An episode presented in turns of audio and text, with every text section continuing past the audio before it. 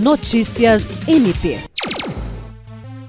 A primeira Promotoria de Justiça Especializada de Defesa do Consumidor do Ministério Público do Estado do Acre comunicou a suspensão das atividades presenciais após o registro de casos de contaminação por Covid-19 entre os servidores. Conforme a promotora de justiça Alessandra Garcia Marques, todas as atividades, como registro de reclamações, protocolo de documentos, solicitações e outros serviços da Promotoria de Justiça do Consumidor, serão conduzidos remotamente por meio do canal de atendimento consumidor.mpe@mpac.mp.br.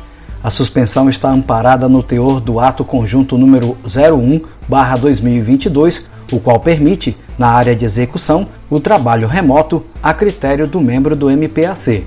Ainda segundo a promotora, as atividades presenciais da promotoria ficarão suspensas até que seja seguro o retorno às atividades presenciais, quando será elaborada a escala de revezamento, conforme disposto no ato.